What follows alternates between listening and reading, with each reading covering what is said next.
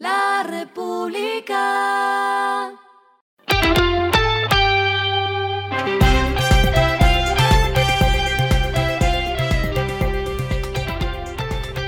Esto es lo que debes saber al comenzar la semana. Los indicadores arrancan el lunes así. El dólar cerró en 4.631.64 pesos, bajó 52.21 pesos. El euro cerró en 5.014.21 pesos, bajó 51.37 pesos. El petróleo Brent se cotizó en 87.63 dólares el barril. La carga de café se vende en 1.750.000 pesos y en la bolsa de Nueva York se cotiza a 2.14 dólares.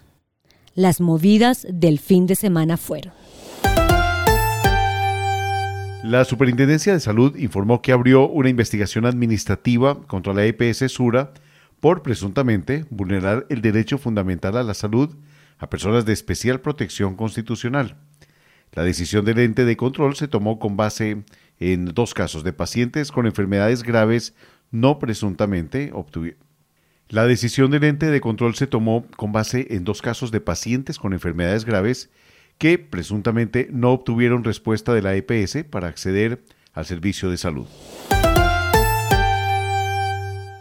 El director general de la BBC, Tim Davy, ha asegurado que el medio está listo para cerrar sus transmisiones de radio y televisión tradicionales para convertirse en un servicio solo en línea durante la próxima década.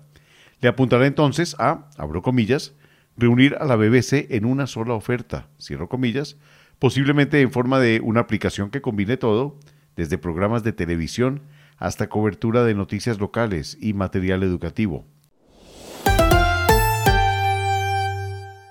Elon Musk dijo que renovará el tamaño y la frecuencia de los anuncios que aparecen en Twitter y planea lanzar un modelo de suscripción de mayor precio que permita cero anuncios. Musk ha tratado de diversificar el negocio de la compañía lejos de los dólares de publicidad desde que adquirió la plataforma en octubre, poniendo sus esperanzas en los ingresos de las suscripciones del eh, Twitter Blue. Lo clave del fin de semana.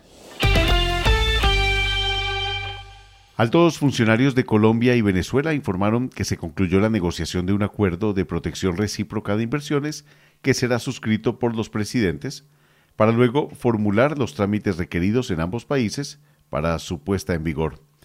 El acuerdo busca generar mayor seguridad jurídica a las inversiones recíprocas en todos los sectores productivos de ambas economías. Adicionalmente, se avanzó en la revisión del acuerdo de alcance parcial número 28, regula el comercio bilateral de bienes y aborda aspectos tales como acceso a mercados, medidas sanitarias y fitosanitarias, certificación de origen y solución de controversias, entre otros. Lo que está pasando en el mundo.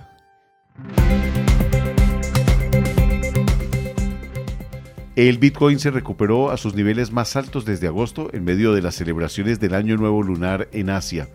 La criptomoneda más grande del mundo incluso alcanzó a superar los 23 mil dólares el fin de semana y ello se produce en medio de las predicciones de que el mercado ha superado sus mínimos.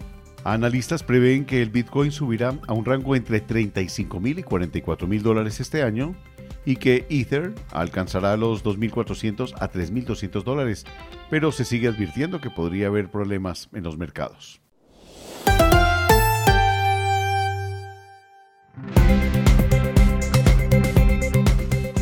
Finalizamos con el editorial de hoy.